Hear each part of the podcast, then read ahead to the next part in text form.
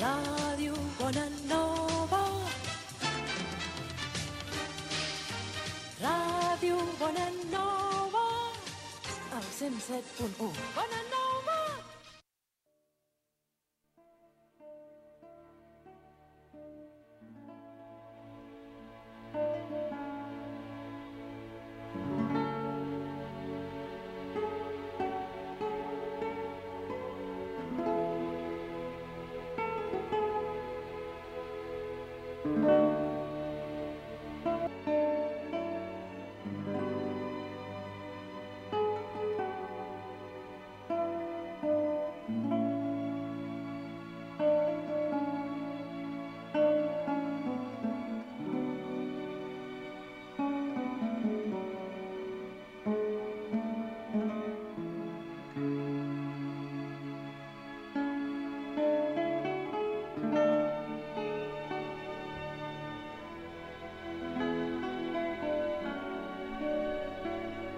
Bienvenido, bienvenidos, queridos oyentes, a un nuevo anochecer, a una nueva edición de Anochecer sobre el Mediterráneo, como cada semana, en Radio Bonanova del día 107.1 FM de Barcelona y también en emisión a través de internet en radiobonanova.com y anochecer.net y en iVoox.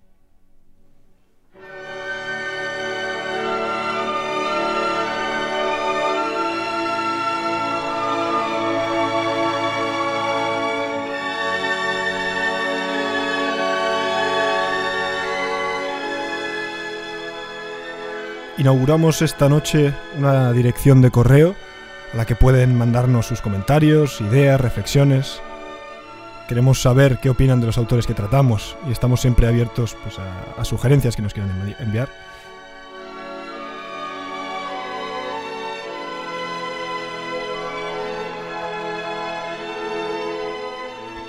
También pueden mandarnos recortes de libros que estén leyendo y quieren compartir con nosotros y con los otros oyentes, textos y poemas que hayan escrito ustedes o aquellos poemas que con un verso lo dicen todo.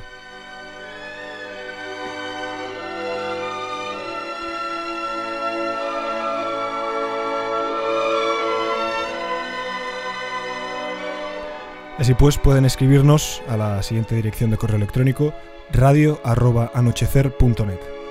Repito, radio@anochecer.net, que también encontrarán en nuestro sitio web eh, anochecer.net.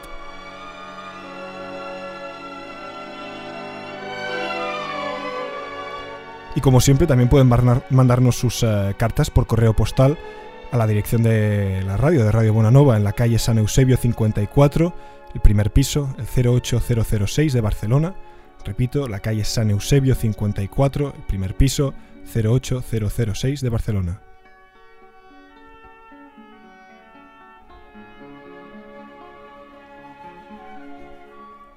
Hoy hablaremos de, un autor, eh, de un escritor muy especial, tanto para mí como para Pablo, porque bueno, los dos somos eh, estudiantes, aprendices de filólogo clásico. No somos, eh, estamos ahí, eh, hemos pasado muchas horas traduciéndolo, estudiándolo, disfrutándolo.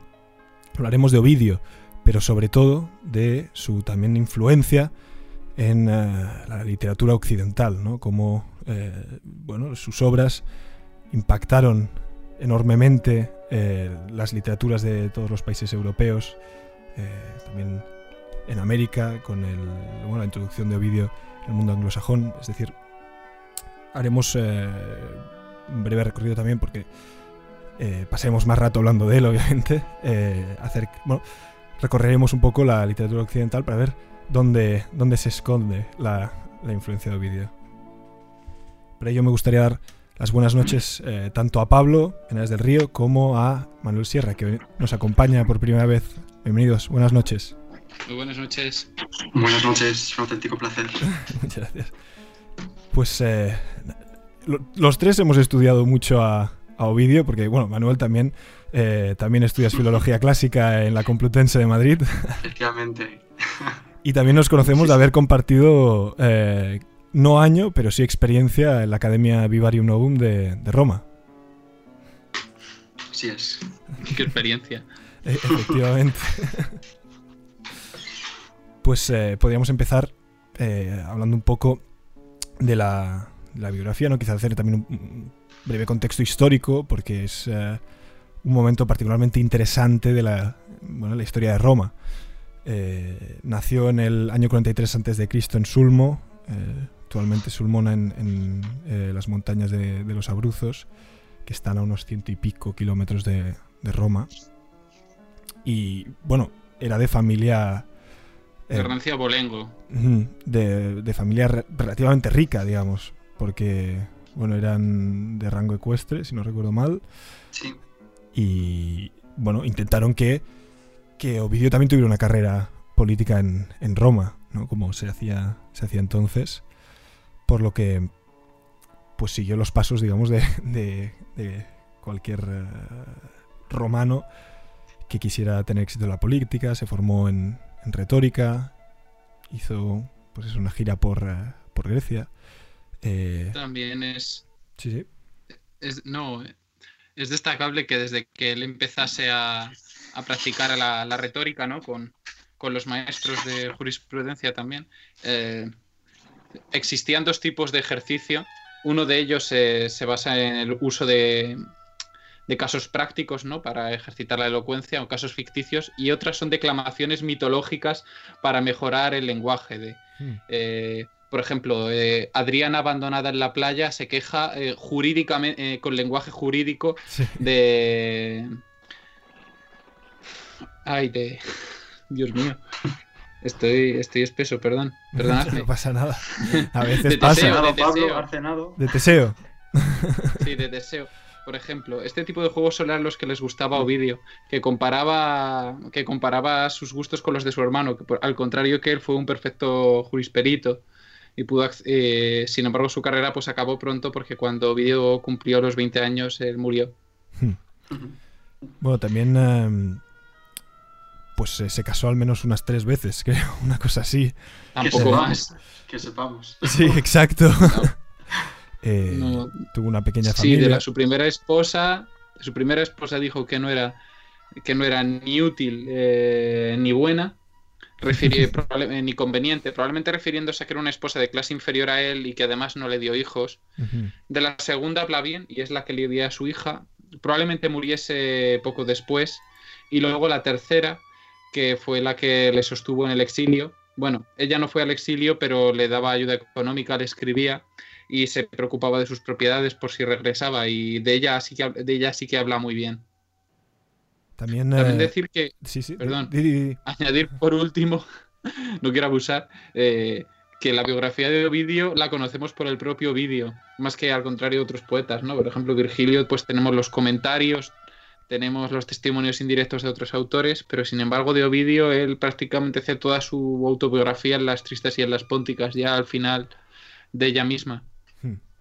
También en, en más o menos en su juventud fue cuando eh, empezó a escribir eh, eh, El arte de amar, ¿no? el Ars Amatorio, bueno, la, la colección de, de obras em, que componen pues eh, es- este estas Esa de etapa amatoria. Exacto, exacto. De hecho, fue en el, en el último, en el último cuarto del siglo en el que, en el que empezó a en el que compuso sus amores, las amatorias, los remediamoris.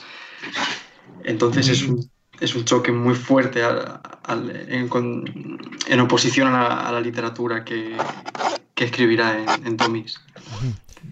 La verdad es que es, es, Sí. es, eh, para mí una de... Bueno, es- las metamorfosis obviamente eh, son de un nivel eh, inalcanzable, ¿no? Pero la verdad es que con, con, con el Ars Amatoria o con el Ars Amandi eh, te diviertes una barbaridad. Es decir, cómo... cómo... Los amores. Sí, o sea, e- este Sí, sí, galanteo que muestra. es- podrías estar leyendo un, un libro actual sobre cómo conquistar a las mujeres, pero con una. lo hace con, con un arte, especialmente si-. Bueno, nosotros tres que tenemos la suerte de poder manejarnos bien en, en latín y podemos disfrutar de estas obras en, en versión original. Es, eh, es fantástico y aparte el, el golpe que le da a la elegía latina clásica, porque... eh, Se la carga. Sí, sí, Hace o lo sea, mismo que Cervantes con las la novelas de caballería. o sea, me, me da- me- me- me sabe mal por Tibulo y, y Propercio, bueno, y, y por Ennio un poco también. Cuando además él era muy amigo de Propercio. Sí, sí, sí, porque, Sí, sí. bueno, Bueno, perteneció al círculo. el círculo de Mesala. Efectivamente. sí, sí. Luego, Es que la- di, di, no, Manuel, di- di- di- di, perdón. No, no, no, adelante, adelante, te doy paso. No iba a comentar que es curioso cómo Ovidio es uno de, de esos, de esos profetas que sí son profetas en su, en su propia tierra porque, porque al volver tras, tras su Erasmus, por así decirlo, ¿no? de, de formación en Grecia, Sicilia, Asia Menor, al regresar a Roma en el 23 o el 22, se convirtió en un auténtico bestseller con toda esta, con toda esta parte amatoria, con toda esta obra amatoria. Y es bastante, bastante curioso, la verdad. Que de, que de primeras cosechara tanto éxito. Sí, sí, sí. Para nuestros oyentes eh, que no hayan nunca leído el, bueno, el arte de amar de Ovidio y, quieran más o menos eh, ver cómo es, hay, un buen recopilatorio de, de fragmentos en, en internet, en un, en un blog de estos de, de cultura clásica que recoge varios trozos de, del arte de amar. Pues para que vean un poco cómo es y, y ya sientan las ganas de lanzarse a por el a por la obra com- completa que creo que está editada en cátedra, si no me equivoco. En no muchas sé. editoriales, en Sí. Cátedra, creo que en Alianza, en Gredos, por supuesto, y por supuesto descatalogada. Hmm. Yo lo tengo en italiano, de hecho, que creo que lo compré contigo el año pasado, Pablo, puede ser, en, en aquella fantástica librería de Roma, en IBS.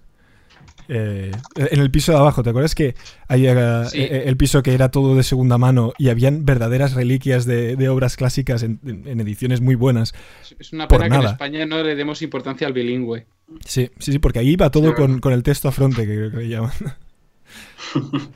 y, las ediciones de Burr, es, es que para estudiantes de, de, bueno, ya no solo de filología clásica, Sí. sino de, también de bachillerato, son un De lujo. cualquier campo. Sí. Eso es. Se te ponen los pelos de punta. En comparación con las de Gredos, que te cuestan un riñón y son de, de los años 60. Ah, es una pena. Pero bueno. Sí. eh, También podríamos eh, hablar un poco, quizá, de, de las otras. Bueno, mencionar las, las otras eh, Sí. obras que eh, vinieron, al menos después de, de- de Los Amores, antes de las Pues- metamorfosis, como por ejemplo la tragedia que no se conserva, eh, Medea, La que se ha perdido. Creo que solo se conservan un par de líneas, si no recuerdo mal, un par de versos. no sé si las citará algún gramático. Pero en, en- en sí es una obra, una obra perdida. Eh, Y No. luego hay obra inconclusa, Los Fastos, exacto. que empezó y no acabó. Son uno de los principales fuentes para conocer la historia del calendario y de la religión romana. Sí. La religión romana no como la adaptación de la religión griega que viene de fuera para hacer eh, estatuas, sino la religión de los Hmm. romanos, la- a los dioses a los que ellos eh, rezaban y a los que sacrificaban de verdad. También mí- ter- una cosa que, que siempre me ha sorprendido de, los eh, fastos, eh, que más o menos también he, ido viendo eh, en artículos eh, bueno, so- sobre ellos, es un poco la... Bueno, ya para empezar es un poco obvia la, la conexión con el mundo griego a través de Calímaco, porque, eh, bueno, directamente salen menciones, eh, digamos, eh, del prólogo de la Haitía eh, en el primer libro, diría, de los fastos. pero aparte, bueno, cómo, cómo sigue esta, esta tradición, ¿no? Cómo coge el modelo de, de Calímaco. sobre todo, bueno, ya solo con el inicio voy a cantar el calendario ordenado a lo largo del año latino junto con sus causas y ya los astros que se ponen y salen bajo la tierra, es decir, eh, esta relación con las, eh, con las constelaciones, ¿no? las imágenes de estas estrellas Mm. eh, que acompañan a- a- al año, hacen una, una obra Y sin embargo, sin embargo, la crítica suele inclinarse a que Ovidio sabía más bien poca astronomía Efectivamente. en general. Por lo menos así lo deja caer el prólogo de la edición de Gredos y que, que se refiere a otros muchos estudios. Pero no deja de ser curioso que tenga interés. Hmm. También otro autor eh, helenístico, eh, en este caso Nicandro de Colofón, un poeta Sí. del que conservamos pues, una serie de poemas didácticos sobre, el sobre cómo curarte de la picadura de serpientes y de los envenenamientos con plantas. Eh, también escribió unas metamorfosis, Sí. que era una historia de narraciones mitológicas en torno al cambio. Sin embargo, es una narración. No la conservamos, pero por los fragmentos Creo que hay una que cita. más- Hay, hay una cita de. No sé qué gramático era, pero bueno, obviamente así sabemos que, que existe, ¿no? Mira, ahora se me ha ido el, el nombre del gramático que, que hacía referencia a esta obra de Nicandro de, de Colofón. Pero sí que en este sentido, bueno, es, es, eh, un autor que También está compuso- muy conectado, digamos, con el, con el mundo griego, con la, con la tradición griega. Bueno, con el mundo latino. eh, bueno, Sí, es, también. es un puente helenístico, claro. Exacto. También escribió unas geórgicas que fueron la inspiración de Virgilio. Pues eh, quizá entonces, ya que hablamos de Nicandro de Colofón, podríamos pasar a hablar un poco de las Metamorfosis, que es Mm. su obra, no sé si cumbre, porque la Tristia también Pero tira bastante. las metamorfosis son cumbre no solo por el arte que tiene, Bueno, sino por lo que han supuesto. Por el Exacto. esfuerzo, Exacto. obviamente. Y la, la- la- bueno, la, la influencia que han tenido a lo largo de los, eh, de los siglos, es decir, eh, en El todas partes ver- ves Metamorfosis. El arte narrativa que Ovidio demuestra en las metamorfosis es brutal. No tanto es lo que cuenta, en el fondo son todo narraciones mitológicas conocidas por, por casi todos. Es verdad que hay Sí. mitos relativamente poco comunes, ¿no? Pero en general todo el mundo erudito conocía estas narraciones. Lo, lo curioso es cómo él es capaz de insertarlas todas eh, con un orden, eh, unas dentro de otras, eh, con nexos, saltos entre ellas. La capacidad para narrar el discurso de Polifemo a Galatea es prodigioso. la, la- la- la batalla de los centauros y los lapitas, tan salvaje, es, Sí. es tremenda. O incluso la capacidad de mezclar géneros. eh, cuando, está el que, eh, cuando se produce el certamen entre Ulises, Ulises y Ajax por las armas, y ambos hacen un discurso para conseguirle, para que las armas de Aquiles cuando está muerto, y cada uno hace un discurso. Ahí Ovidio muestra que realmente que su formación jurídico-retórica es brutal. Efectivamente. Y ta- también en, el fondo supone un, un poco una metamorfosis también para él, porque eh, luego también pasa del hexámetro épico, así en este sentido mitológico, eh, a la primera persona en las cartas eh, elegíacas desde el exilio. Eh, la- Y a las heroidas. Por eso que te digo, tiene. que es, es- supone estas, eh, estos cambios, digamos, en la, en la producción eh, literaria de, de, Ovidio, que es- son interesantes. También, eh, bueno, recordar un poco que en la, en la Roma de Ovidio, bueno, las fábulas que componen las metamorfosis ya se entendían como ficciones poéticas en este sentido. O al menos esa es la impresión que, que me ha dado a mí. Es decir, que estos mitos, sacando los hechos fantásticos y poco plausibles, también se sacaban eh, en muchos casos pues argumentos políticos, enseñanzas morales, que por eso es tan Eh, interesante. filosófica. eh, por eso es interesante, digamos, la influencia que luego tiene la Edad Media, donde cada, cada mito también tienes, eh, es- tiene su extracción, digamos, de la parte eh, más eh, fantástica, ¿no? Para su interpretación eh, en modo de, bueno, de fábula moral, em, lo que hablábamos el otro día de eh, la transforma, eh, creo que era la transformación de Io, ¿no?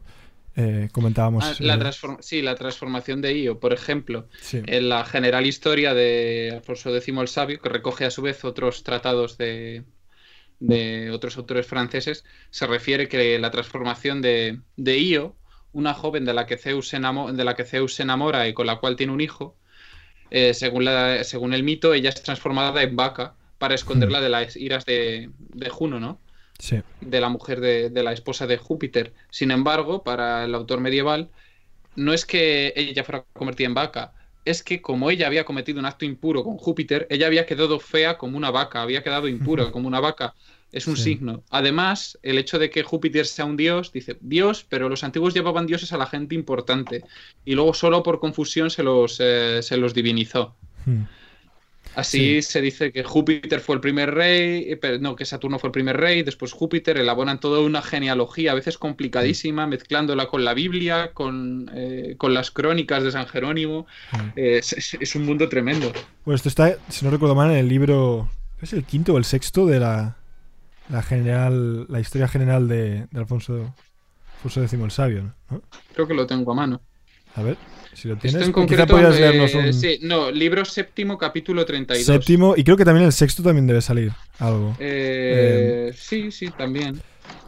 No, el libro, no, la, mira, voy a leer el fragmento. Perfecto. Io, doncella fija del rey Inaco, ante que llegase al tempo de casar, era temprada en su voluntad e casta y guardada. Y desde aquel tiempo, yendo en pos su voluntad, partióse a las riberas y de la morada de su padre, fascas de temperamento de la castidad, e andando a sueltas por aquella eh, por ella sequirole, viola al rey Júpiter, embargóla con niebla fasca con promesa de palabras de vanidad. Alcanzóla y forzóla, saliendo ella por esta carrera de las buenas costumbres, et entrando en las malas, dixero los autores de los gentiles, que la mudará Júpiter en vaca, y así como de parten muestra yola el afaire, esto es, esto escuela hecho en costumbres malas como una bestia o vaca. El yola, eh, yola el fraile, es eh, la fuente francesa de, de la historia Sí. de, de Alfonso X. Pues con, con este fragmento podríamos ya tomarnos una primera pausa musical, que por cierto, apuntar que de fondo hasta ahora hemos estado oyendo eh, la pieza musical para oboe solo, Seis Metamorfosis de Ovidio, del compositor inglés Benjamin Britten, que obviamente se inspiró en este texto para, para esta maravillosa y delicada pieza para oboe solo. Así que nada, pues eh, hacemos eh, la primera pausa musical.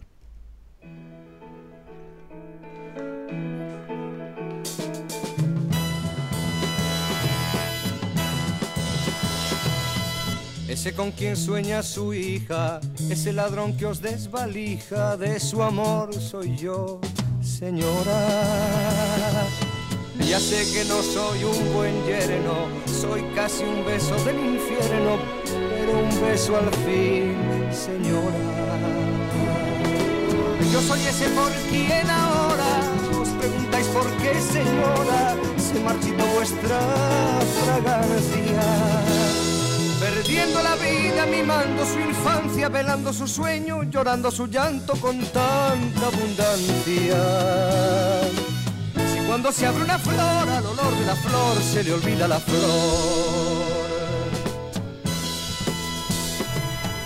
De nada sirvieron las monjas, ni los caprichos y lisonjas que tuvo a granel, señora.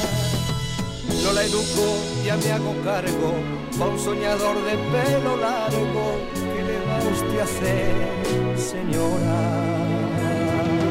Si en su reloj sonó la hora de olvidar vuestro hogar, señora, en brazos de un desconocido, que solo le ha dado un soplo de cupido, que no la hizo hermosa a fuerza de arrugas y de años perdidos.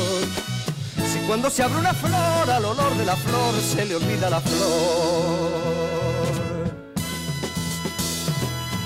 Póngase usted un vestido viejo y de reojo en el espejo haga marcha atrás, señora. Recuerde antes de maldecirme que tuvo usted la carne firme y un sueño en la piel, y un sueño en la piel, y un sueño en la piel, señora.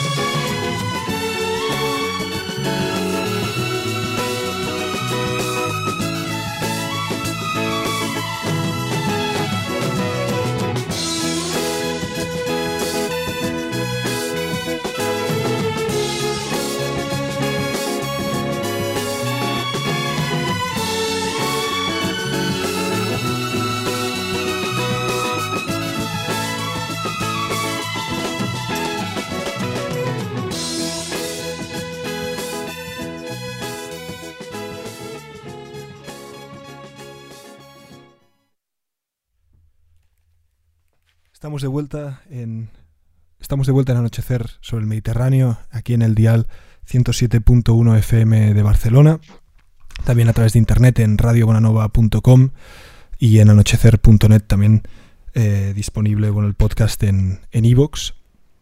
y nada, podríamos ahora, hemos hablado eh, pues eh, tanto de su biografía, Hemos eh, también mencionado la, Arsamatoria, la Arsamandi de, Ovidio, hemos eh, también hablado un poco de las metamorfosis.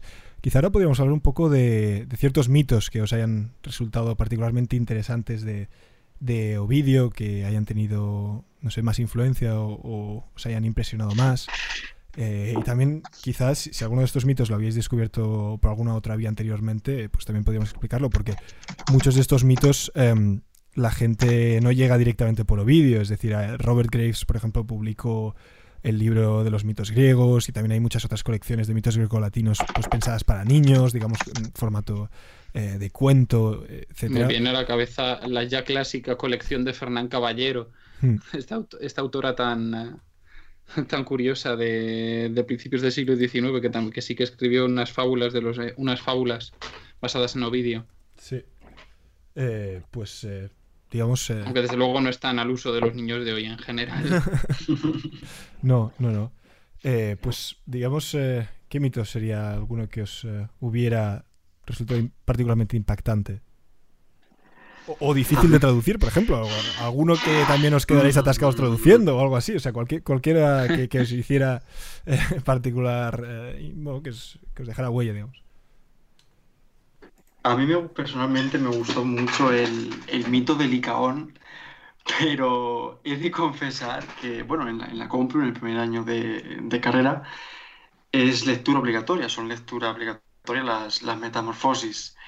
Entonces, eh, hay que reconocer que una lectura tan, tan densa y tan, tan bella como puede ser la de Ovidio, al leérsela en ese espacio tan corto de tiempo, pues no se puede disfrutar tanto.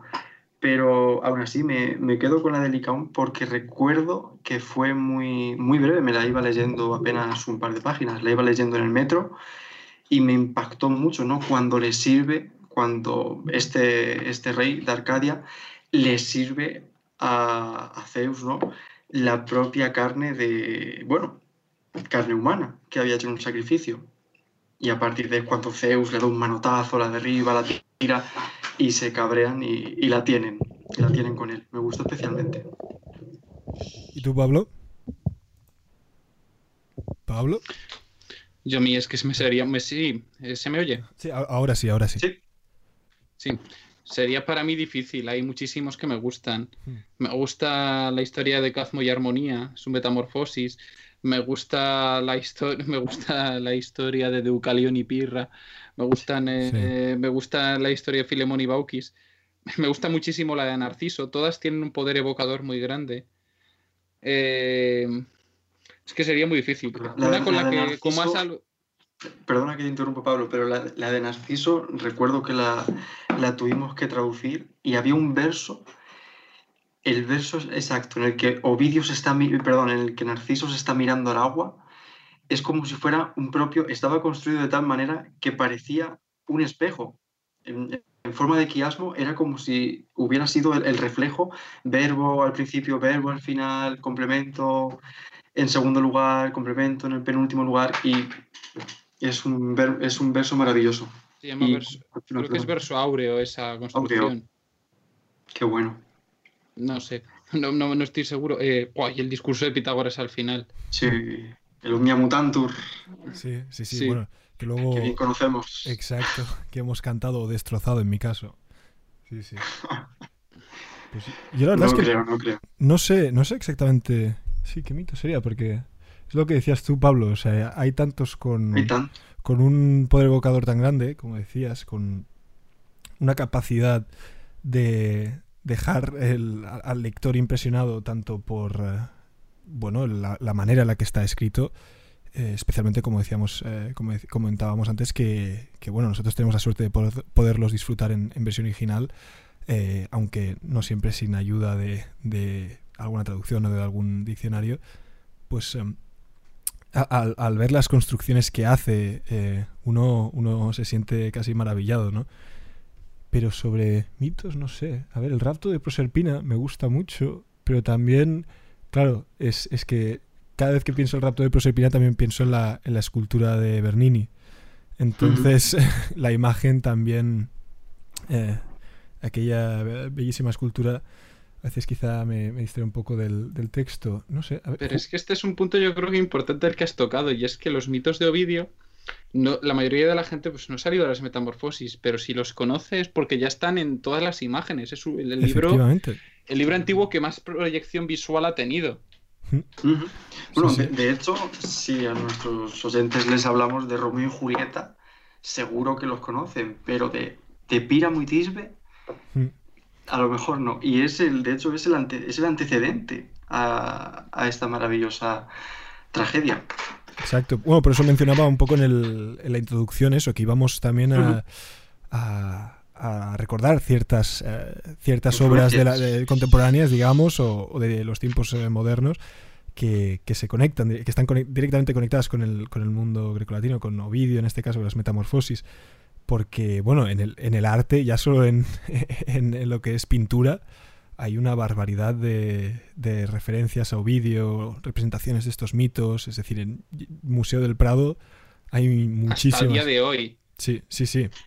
No solo es el Renacimiento, ni mucho menos, es hasta, hasta el día de hoy. Tiene una Mm. actualidad tremenda.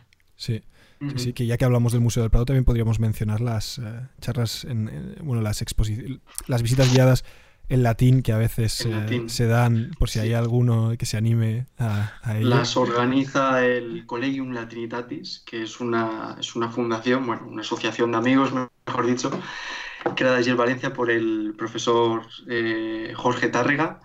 Y de verdad que merecen mucho la pena porque son, son muy didácticas y están organizadas para todos los públicos. Que sepa el latín, en, en alguna Exacto. medida. O algún nivel inicial también. Sí, sí. Sí, sí. Y si alguno se anima, siempre... siempre... Hay vídeos en YouTube. Sí, sí, está, está- está- También- están en YouTube. Yo creo que una cosa buena que tienen también los mitos eh, es la capacidad infinita que tienen de versionarse. No, evidentemente no todos los mitos antiguos son de, son de Ovidio. ¿no? Ovidio es la mayor fuerte, pero tenemos las tragedias, tenemos la Eneida, tenemos otros autores que los mezclan, Claudio Claudiano, y tú decías el... Pero Claudiano escribió el de Raptu Proserpinae, que fue igualmente leído durante toda la Edad Media del Renacimiento. Mm. Pero mira, yo voy a coger aquí un poema de Jorge Guillén, que tiene una versión de- del poema de- del mito de Acteón. Acteón era un pastor que, perdón, un pastor, un cazador que estaba pues, cazando en el monte y observó eh, a Diana desnuda, la diosa. Y Diana, en cuanto se percató de ello, le convirtió en, le convirtió en un ciervo para que sus propios perros le despedazaran. Este es un mito muy, vamos a decir, muy, muy cruel, muy salvaje. No solo lo cuenta Ovidio, están otros autores, pero aquí Jorge Guillén, eh, con Ovidio como fuente, fuente directa, porque Guille pues, era buen latinista, eh, escribió su propia, su- un, un acteón basado en su, propia, en su propia visión y que a mí me gusta mucho. El poema se titula Acteón se salva, en un poemario que se llama Homenaje. Pues eh, adelante, cuando quieras. Se llamaba Acteón, tan culto era el linaje, de aquel hombre perdido, sin riesgo, por campaña urbanizada. Mensaje, de ciudad no remota. Lo rústico en olvido agrada, la maleza que brota, como una incitación en rutas imprevistas.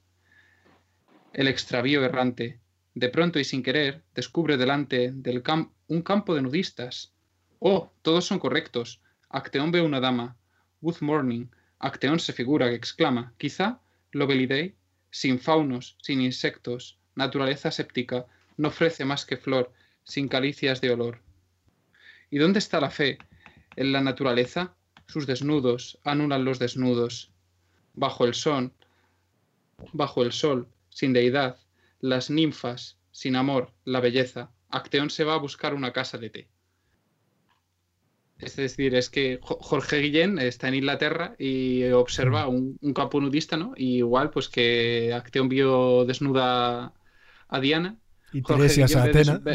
sí, y y, y Tiresias Atenea, pues, pues Jorge Guillén ve a una nudista y entonces se compara. Y dice, yo soy como el nuevo Acteón, lo que pasa que a mí no me está matando nadie. Y por otra Claro. parte, el hecho de que toda esta gente esté desnuda hace que sus desnudos, sus desnudos se anulen, no tengan valor. Además, eh, juega con la desacralización del mundo, ¿no? Eh, a mí me parece un poema muy completo y muy profundo. No sé, Mm. también muy irónico. Sí, sí, sí. Bueno, es de la, de la obra de, de Jorge Guillén. También eh, podríamos eh, quizá eh, pasar a, a una última pausa musical antes de ya hablar del destierro. eh, a menos que queráis matizar alguna otra cosa, eh, os ha quedado algo en el tintero. Si no, pues eh, podríamos ya pasar a la, a la pausa. ¿Todos bien? ¿Con ello? Sí, sí. Sí, Perfecto. Pues la pausa que vamos a escuchar es especial porque en ella, bueno, está la presencia de, de- de Manuel. Sales eh, en esta pausa musical. Soy una de las voces impostadas. Exacto. Porque se trata de la musicalización del, del grupo eh, Tirtarion, del poema de Última Nocte in Urbe de Ovidio, en el que bueno, narra cómo eh, está a punto ya de tener que eh, abandonar Roma y, y salir eh, en su exilio.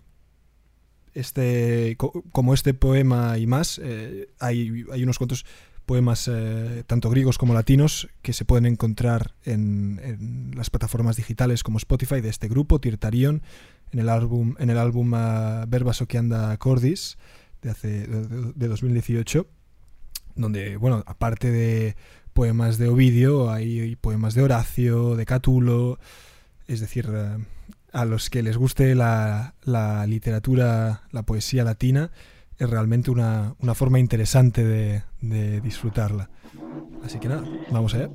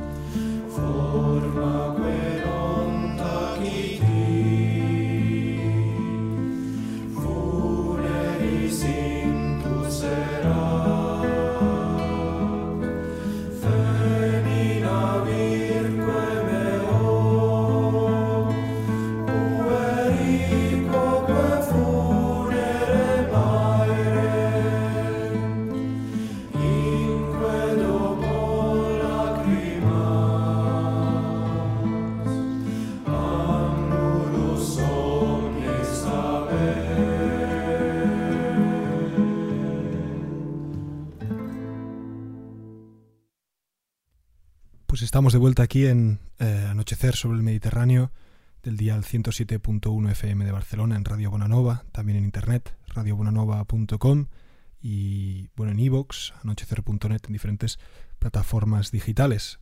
Eh, pues eh, como decíamos antes, Manuel, tú participaste en, en la grabación de esta canción. ¿Cómo fue? ¿Fue intensa las jornadas de grabación?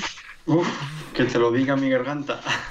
Fue, fue un proceso muy, muy divertido porque también contamos con la, la ayuda de nuestras amiguitas rusas, unas chicas maravillosas, y, y ahí nos pasábamos mañanas y, y días enteros probando una y, y otra y otra vez. Es el trabajo de mucha gente a los que hay que dar las gracias a Eusebio y a, y a todo el equipo. Sí, de Vivarium Novum. em, como, les, Sí, sí. como les decíamos antes, pueden encontrar estas eh, grabaciones eh, tanto en iTunes como YouTube, Spotify, Spotify. todas partes. Y yo recuerdo que me, me enseñaron las fotos de cómo fue y había eh, en esas eh, salas que encima eran las que me tocaba diariamente, bueno, pasar, Limpiar. sí, limpiar, tenía que pasar eh, por ahí el aspirador, etcétera, que son salas impresionantes porque son las eh, de las únicas que conservan los frescos, eh, en, en- bueno, en, en buen estado, digamos, eh, de, de la villa, de la villa Falconieri de, de Frascati. Y, y ver toda esa sala convertida en un estudio de grabación. eh, Imagínate, sí. Diego, Sí, sí. micrófonos por doquier y todos como figuras hieráticas apelotonados juntos sin poder movernos ni un solo milímetro.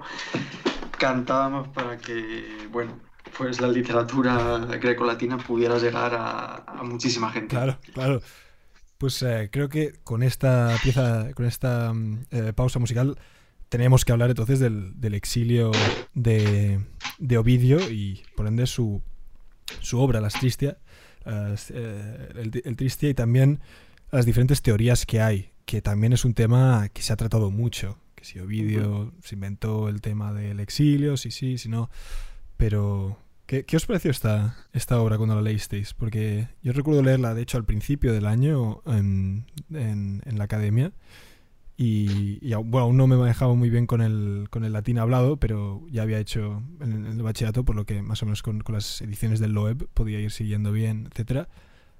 Y me impresionó enormemente, ya no solo por el lugar donde la estaba leyendo, pero ese, ese viaje a la nada, de no saber muy bien eh, qué, de- qué depara el futuro, cómo, cómo bueno, un- uno, uno se va a tener que adaptar ¿no? a, una situación tan compleja, tan devastadora, ¿no? Para también eh, las relaciones eh, de uno, ¿no? Sé, esa, esa manera que tenía Ovidio de narrar, ¿no? El, bueno, como hemos escuchado, ¿no? El, el- ya el último atisbo de, de Roma, ¿sabes? Como, como poco a poco se aleja y se pierde de vista, quién sabe ah, hasta cuándo. No sé, ¿qué os parece a vosotros? Pues en, en mi opinión me parece que es, es un giro total el que, el que toma la... No, no diría el, el estilo, porque Ovidio es muy detallista, muy didáctico, sino el, el tono, el tono triste, tristón, Sí. mela- melancólico, sobre todo, ¿no? Porque la, la esencia es, es ovidiana. La declamación. Sí, sí, Ovidio sigue siendo vídeo. Eso es, sigue siendo el mismo vídeo, pero hay que reconocer que tanto si ocurrió de verdad como si no, es el genio y el mérito son, son una pasada. Sí. Eh, recordemos que, eh, como, bueno, como decía, no sé si lo hemos mencionado ya, que fue desterrado a Tomis, que diríamos El está cerca de Constanza actualmente, en Rumanía, a orillas del, Sí, del el Mar Negro. 9, creo que fue el 9 después de Cristo. Hmm. Básicamente por Eh, un, un problema con Augusto, que no se sabe muy Hubo, bien. hubo dos, hubo dos problemas Efectivamente. Ujú. Di uno, Pablo. El, Carmen, el Carmen, que parece er- ser que el error. en el, en el y el error. El Carmen es que en la reforma de Augusto, de principios, no diré todavía del imperio, sino del principado, de esa transición, ¿no? Eh, la...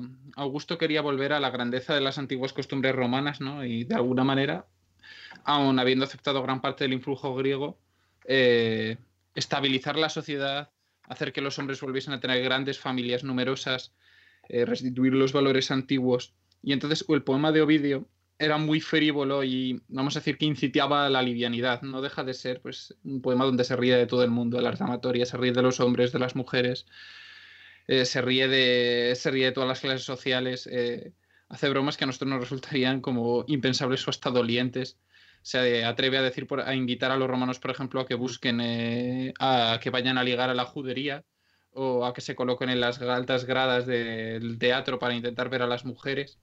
Eh, eh, entonces, eh, esto no encajaba bien con el con la visión de Augusto.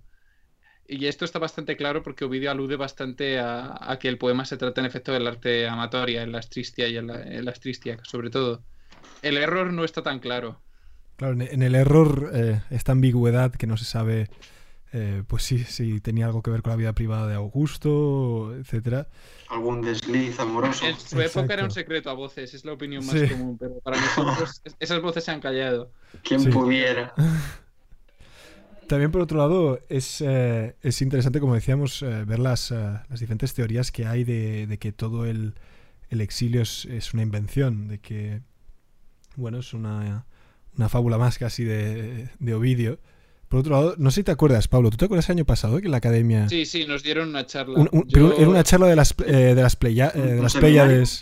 Era, era una charla extrañísima, que vinieron dos profesores y relacionaban la- las constelaciones con las narraciones de, de Ovidio para afirmar categóricamente que no, no se había exiliado.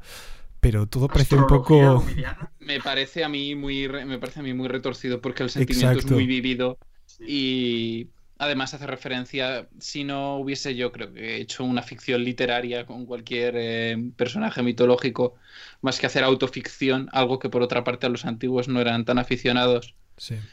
Eh, sobre todo porque si haces autoficción, pues la haces un poco para glorificarte, como pudiera hacer quizá un poco Genofonte cuando exagera algunos datos en, en su Genofonte, el general griego, cuando va a ayudar al rey de los persas, pues ahí pues hay ciertas exageraciones, ¿no? O incluso en César hay estudiosos que las aprecian, pero si es para mostrar que vas al exilio en el oprobio en general, pues, ¿qué sentido tiene falsear eso? Mm. Efectivamente. ¿Qué sentido Pablo, fingir una, fingir una ignominia? Claro, y sobre todo durante tanto tiempo, ¿no? Porque su valía, su valía personal y, y digamos que esa, esa variación desde los, prim- los- sus primeros poemas más desenfadados, más juguetones, es decir, continuar con esa temática, con esa, temática rompedora desde, desde la tristeza, desde el llanto, durante cierto tiempo lo puedo llegar a comprender, pero dedicar el resto de su vida puramente a- al dolor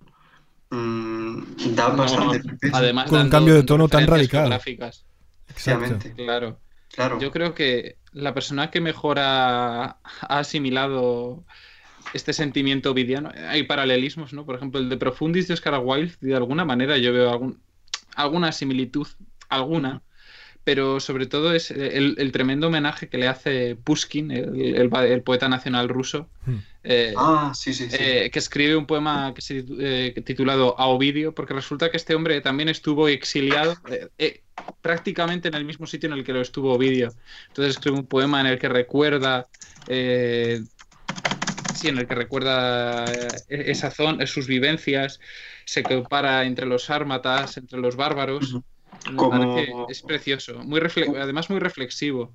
Como breve nota, y perdona Pablo, hay un, bueno, hay un enlace en el blog de, de Reinventar la Antigüedad de, de Paco García Jurado, un, un buen profesor de la Complu, que se llama Ovidio y los comienzos de la moderna poesía rusa, Pushkin. Y ahí se cuenta... ¿De verdad? Sí, sí, sí, echarle un vistazo ahora, porque está muy bien. Y yo, de hecho, lo, lo conocí por, por la generosidad de Paco. Así que aquí podéis echarle un, un vistazo. Ovidio y los comienzos de la moderna poesía rusa, Pushkin. También antes hemos mencionado la novela Dios ha nacido en el exilio de Ventila Oria, un fantástico escritor que aparte ha quedado completamente olvidado, es decir, no hay ninguna de sus novelas en, actualmente editadas eh, y disponibles. ¿eh? ¿Hay algo- En España, ¿Qué te ¿eh? parece? En España En yo, España, yo por no he encontrado... Dios ha nacido en el exilio. También porque es, la publicó en español. Este es un escritor rumano, pero princi- escribió principalmente Bueno, en francés. eh, esta está en, en francés español. del premio Goncourt y luego está la de... mm, eh, También está la del último mundo, Exacto. de Christoph Freisman, que no, no, no cuajó, he estado leyendo en algún que otro blog, que no pareció cuajar porque trata, trata el tema desde, desde múltiples perspectivas, con toques kafkianos y otros autores, y es un libro difícil de, de conseguir, la verdad. Y no sé si habéis oído hablar de, de Lejos de Roma, que es un libro que se publicó en 2008 por el, por el colombiano Pablo, de Monto- Pablo Montoya. Y, y según, tengo, según tengo entendido, este autor colombiano también tuvo que desterrarse de, de su país hasta Francia, por lo que supo calar muy bien esa psicología que ahonda en, en el exilio y en, y en la car- y en las carencias personales. Bueno, claro, eso, es una de las cosas que realmente define la- las obras de Ventila Oria, que como eh, sufrió las facetas del exilio en, diferentes momentos de su vida, sus obras, sobre todo que hacen en, pues, que hace tratando sobre, bueno, que trata diferentes personajes históricos, no solo coge a Ovidio. Si no recuerdo mal, también había una novela en la que hablaba de Sócrates, etcétera, y de, y de este proceso de alejarse, ¿no? de, de la patria de uno, a- a- llevándola en el corazón, digamos, y, y tener que forzadamente romper los vínculos eh, que condicionaban ¿no? la, la vida diaria de, de uno. Por eso, por eso es, es un autor que, que me parece tan interesante. Quizá un día podríamos hacer algún programa sobre él, porque definitivamente Merece, no, merece la pena, merece Sí. la pena, Diego, no lo dudo, pero Sí. Por Sí. otro lado, eh, has- eh, nos estamos quedando ya sin tiempo. Querías leer, eh, querías Vale. leernos un poema, Manuel. sí, quería retomar la, la esencia de, de la elegía, de la elegía tan, tan versátil y por eso quería leeros la elegía de Ramón Sige como homenaje a, bueno, pues a todos aquellos que hayan perdido a un ser querido durante estos tiempos de pandemia, ¿vale? Así que voy, Cuando voy allá. quieras, cuando quieras. Elegí a Ramón Sige. En Orihuela, su pueblo y el mío, se me ha muerto como del rayo Ramón Sige, con quien tanto quería. Yo quiero ser llorando el hortelano de la tierra que ocupa si estercolas, compañero del alma tan temprano, alimentando lluvias, caracoles y órganos mi dolor sin instrumento a las desalentadas amapolas. Daré tu corazón por alimento. Tanto dolor se agrupa en mi costado que por doler me duele hasta el aliento. Un manotazo duro, un golpe helado, un hachazo invisible y homicida, un empujón brutal te ha derribado. No hay extensión más grande que mi herida. Lloro mi desventura y sus conjuntos y siento más tu muerte que mi vida. Ando sobre rastrojos de difuntos y sin calor de nadie y sin consuelo voy de mi corazón a mis asuntos. Temprano levantó la muerte el vuelo, temprano madrugó la madrugada, temprano estás rondando por el suelo. No perdono la muerte enamorada, no perdono la vida desatenta, no perdono a la tierra ni a la nada. En mis manos levanto una tormenta de piedras, rayos y hachas estridentes, sedienta de catástrofe y hambrienta. Quiero escarbar la tierra con los dientes, quiero apartar la tierra parte a parte, a dentelladas secas y calientes. Quiero minar la tierra hasta encontrarte y besarte, la noble calavera, y desamordazarte, y regresarte. Volverás a mi huerto y a mi era, por los altos andamios de mis flores, pajareará tu alma colmenera, de angelicales ceras y labores. Volverás al arrullo de las rejas de los enamorados labradores. Alegrarás la sombra de mis cejas y tu sangre se irá a cada lado, disputando tu novia y las abejas. Tu corazón, ya terciopelo ajado, llama a un campo de almendras espumosas, mi avariciosa voz de enamorado. A las heladas almas de las rosas, de almendro de nata te requiero, que tenemos que hablar de muchas cosas. Compañero del alma, compañero. Muchas gracias. Bueno, este, Muy esta, bien recitado. Sí. Me motivé, chicos, le he dado un poquito más de, de brío, que ahora le toca el turno a mi, a mi colega Bueno, Diego. a- antes quería, quería mencionar que este poema y también otros de Milen Hernández eh, Sí. les dio música a Serrat de una manera brillante. Para, bueno, también recoge otros, tiene para la libertad, también tenía las nanas de la cebolla. Para mí el que más me gusta de, del álbum de Serrat, bueno, al menos eh, cómo junta la, la voz y la, la música es el, el que abre el disco, que es menos tu vientre. Pero la elegía también está fantásticamente mu- musicalizada. Y, y nada, también que lo has, lo has leído muy bien. Gracias. Pues eh, como nos estamos quedando sin tiempo, voy a leer el mío, pero tristemente no lo podemos comentar mucho después. Si algo ya, quizá lo comentamos en, en un- en- en otro programa, que es el primer coro de la Soledad Primera de Luis de Góngora. Y dice así. Ven, Himeneo, ven donde te espera con ojos y sin alas un cupido, cuyo cabello in- intonso dulcemente niega el vello que el bulto ha colorido. El vello, flores de su primavera, y rayos el cabello de su frente. Niño amola que adora adolescente, villana psique, ninfa labradora de la tostada Ceres. Esta, ahora en los inciertos de su edad segunda, crepúsculos, vincule tu coyunda a tu ardiente deseo. Ven, Himeneo, ven, ven, Himeneo. Y creo que con esto tenemos que ya cerrar el programa de hoy, porque nos quedamos sin tiempo, nos acercamos ya a las 11.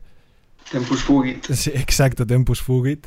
Pero bueno, me lo, me- me lo he pasado muy bien comentando con vosotros eh, esta noche un autor que para mí ha sido tan importante como, como vídeo, con el que, como decía al principio, he sufrido muchísimo, especialmente en algunos eh, trozos de, de- del bachillerato. La, traduc- la traducción de- del mito de Fagitón con todas las constelaciones. Sí, Difícil. en- Ovidio es eso, sonrisas y lágrimas. exacto. Puedes reír a carcajadas y La dualidad. tan, comprendido, sí señor. Exacto, es... es, eh, Bueno, por eso me llama tanto la atención, ¿no? Como decíamos antes, estos, eh, este cambio de tono, eh, eh, esta manera que tiene de, de transmitir un- una vida cotidiana, digamos, impuesta sobre él y a la que se tiene que adaptar y cómo pues eh, va aprendiendo la lengua de ahí y tiene estas, eh, estas eh, cosas, ¿no? De la, de la vida en el exilio que lo hacen eh, muy especial, sea o no verdad. Eso a mí la verdad es que me da absolutamente igual. No sé por qué hay tantos académicos que pierden el tiempo con, con este debate. Pero nada, pues eh, muchísimas gracias y les esperamos, eh, queridos oyentes, la semana que viene. Como siempre, aquí en Radio Bonanova, del día 107.1 FM de Barcelona, en radiobonanova.com, en anochecer.net, pueden encontrar este programa en iVoox eh, al acabarlo para escucharlo cuando, cuando deseen. Recuerden mandarnos eh, cartas, ya sea por correo postal o por email, a la dirección de correo electrónico radio como decíamos, con comentarios, ideas, reflexiones, eh, recortes de libros que estén leyendo, que quieran compartir con nosotros, es decir, textos y poemas también que hayan escrito ustedes, eh, es decir, cualquier cosa que, que nos quieran comentar, tienen ahí nuestra dirección, radio arroba anochecer.net. Y nada, les esperamos la semana que viene. Muchísimas gracias por habernos seguido esta noche. Hasta la próxima. Buenas noches. Muy buenas noches.